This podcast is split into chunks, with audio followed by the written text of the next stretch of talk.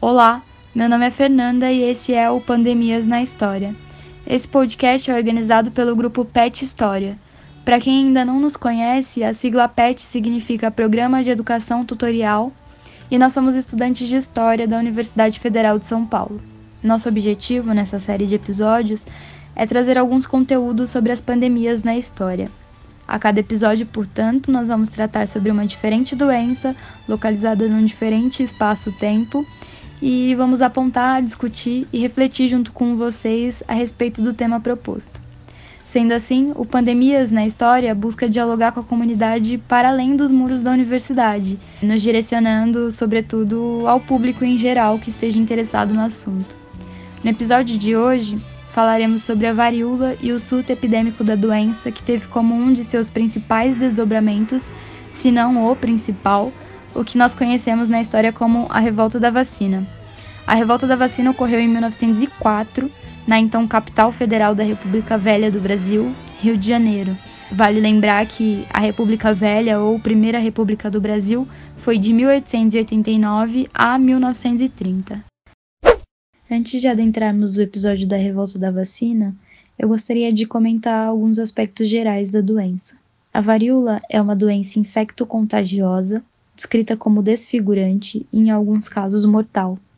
A transmissão ocorre através do contato direto com uma pessoa contaminada ou por objetos utilizados por uma pessoa contaminada dentro de um período de até 24 horas. Os sintomas são desde febre, dores de cabeça e no corpo, podendo chegar até o seu estágio mais evoluído e mais simbólico também, que é quando aparecem as pústulas ou bolhas inflamadas pelo corpo.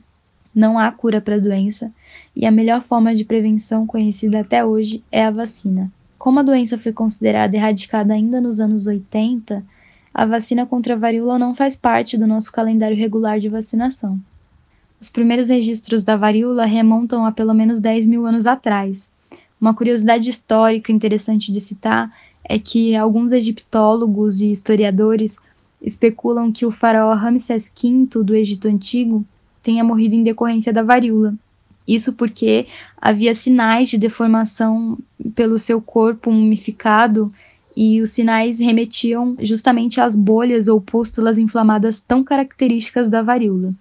No caso do Brasil, a varíola chegou provavelmente no contexto das grandes navegações, conforme supõe o historiador Sidney Chalub em sua obra Cidade Febril, Curtiços e Epidemias na Corte Imperial, e os primeiros registros oficiais que a gente tem ocorrem justamente com a intensificação do tráfico negreiro. Como já dito anteriormente, a erradicação da doença se deu na segunda metade do século XX, mais especificamente na década de 80, através de uma campanha que mobilizou o mundo todo em prol da vacinação. O último caso que nós temos registrado no Brasil ocorreu em 1972. Falando um pouco do contexto em que ocorreu a revolta da vacina, é importante ressaltar que o período ele foi marcado por grandes transformações políticas, econômicas, culturais, sociais e, evidentemente, que por conflitos e descontentamentos diversos também. Em 1904, a República, recém-instaurada por meio de um golpe militar, que foi o golpe de 1889, contava apenas com 15 anos, ou seja, era uma jovem república. Nós estávamos sobre o governo de Rodrigues Alves, que governou de 1902 a 1906, e haviam constantes demandas do comércio exterior, é, demandas por uma urbanização, pela modernidade e uma ideia de civilidade, todos muito pautados nas cidades europeias, na Paris francesa.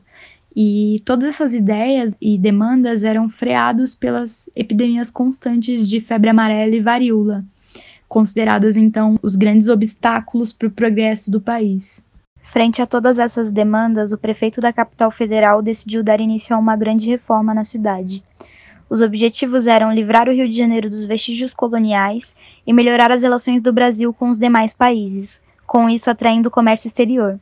No entanto, a modernização do Rio de Janeiro ficou conhecida como bota abaixo, pois na prática derrubou os cortiços do centro e desabrigou milhares de trabalhadores. Essas reformas encabeçadas pelo prefeito do Rio de Janeiro, o prefeito Pereira Passos, tiveram um caráter extremamente excludente. Isso porque não havia projeto de vida ou um suporte mínimo aos mais pobres que originalmente ocupavam as áreas centrais. Essas camadas mais pobres foram jogadas às margens da cidade, portanto longe dos empregos, dos meios de transporte e dos serviços públicos, todos muito escassos na época ou contando com uma estrutura mínima. Uma das justificativas para a derrubada dos cortiços nas áreas centrais foram suas condições precárias de moradia, que, segundo os médicos sanitaristas, seriam o grande foco da proliferação de doenças diversas, dentre elas a varíola. Em meio ao processo de urbanização, explodiu de fato na capital federal uma epidemia de varíola que, em 1904, chegou ao número alarmante de quase 7 mil casos só no Rio de Janeiro. Tal fato colocou o médico Oswaldo Cruz no comando de um projeto sanitarista ainda mais rígido na cidade. Ele tinha sido responsável por encontrar solução para a epidemia anterior, a epidemia de febre amarela. Olá, eu sou Giovana e vou dar continuidade à fala da Fernanda comentando sobre os antecedentes da revolta da vacina. O período que antecedeu a revolta precisa ser entendido com atenção. O descontentamento da população frente à exploração, à discriminação e o tratamento dado pelo governo aos mais pobres foram fatores de peso, mas sozinhos não explicam a dimensão da revolta. Somado ao descaso e ao autoritarismo, é preciso lembrar que o método de vacinação por inoculação braço a braço, que foi o primeiro método de vacinação que conhecemos, desenvolvido pelo médico Edward Jenner, era caro, doloroso e tinha limitações, pois exigia reforço da vacina pouco tempo depois, o que também criava um certo descrédito. Além disso, houve divergência na época entre os médicos em relação ao método e suas consequências. Algum tempo depois, confirmou-se a suspeita de que ele era um dos principais vetores da sífilis, por exemplo. Também circulavam informações falsas e sensacionalistas, espalhadas de maneira descuidada, e que ganharam crédito junto à população, já desconfiada e arredia em relação às autoridades que por muito menos invadiam casas e despejavam moradores. A revolta da vacina foi um movimento popular de grandes proporções, que tomou conta da cidade do Rio de Janeiro entre os dias 10 e 16 de novembro de 1904. O pretexto foi a campanha de vacinação em massa e sua obrigatoriedade, por decisão da Presidência da República. A lei de vacinação obrigatória foi votada no dia 31 de outubro e sua regulamentação foi publicada no dia 9 de novembro. No dia seguinte, as agitações começaram.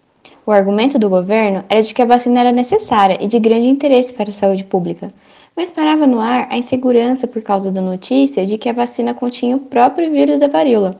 Muitos opositores contestaram não a vacina, mas as condições de aplicação e o caráter compulsório da lei. A revolta da vacina foi por muito tempo lida e estudada sob a perspectiva de uma lógica que lhe é exterior, negando a racionalidade dos protestos contra a vacina. Por isso, o historiador Leonardo Pereira busca enxergar esses protestos sob o ponto de vista daqueles que fizeram parte desse movimento. No contexto em que a revolta aconteceu, no início do século XX, a ciência médica funcionava de forma precária no Brasil e a medicina era um campo aberto à disputa. Posições contrárias à proposta de vacinação obrigatória eram defendidas não apenas por médicos, mas também por jornalistas e políticos importantes. A população africana e afro-brasileira, mas não só eles no Brasil do século XIX, acreditavam que a doença não era uma coisa natural, eram sempre provocadas por causas sobrenaturais. Ou seja, tratava-se de um modo de olhar o mundo diferente do modo ocidental. Certamente havia motivos que os doutores não podiam ou não se esforçavam por entender no horror à vacina, registrado repetidamente em seus relatórios. No candomblé, o orixá Omulu era a entidade ligada à varíola, tanto a sua disseminação, como uma espécie de castigo, quanto a sua cura. A vacina e sua obrigatoriedade eram opostas às crenças de que a cura para a doença deveria ocorrer por meio de práticas rituais e religiosas. Nesse sentido, a vacina ia contra a religiosidade e disseminava ainda mais o medo, porque as pessoas tinham receio de se vacinar e provocar a ira de Omulu.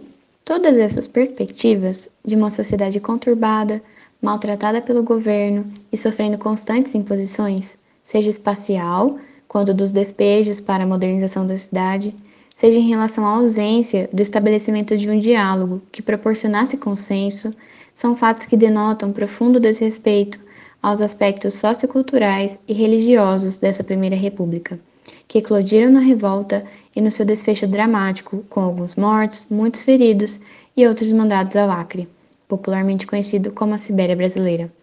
Esse foi o caso de um dos líderes revoltosos, o capoeirista que proporcionou forte resistência às forças policiais, conhecido pelo vulgo Prata Preta, cujo paradeiro até hoje é desconhecido, o que por si só já podemos entender como uma resposta. Dessa forma, o episódio da revolta da vacina estabelece contrastes alarmantes entre a primeira e a segunda metade do século XX, quando se tem a emergência e o estabelecimento de uma cultura que o antropólogo e pesquisador da Fiocruz, Gilberto Rockman, vai chamar de cultura de imunização no Brasil.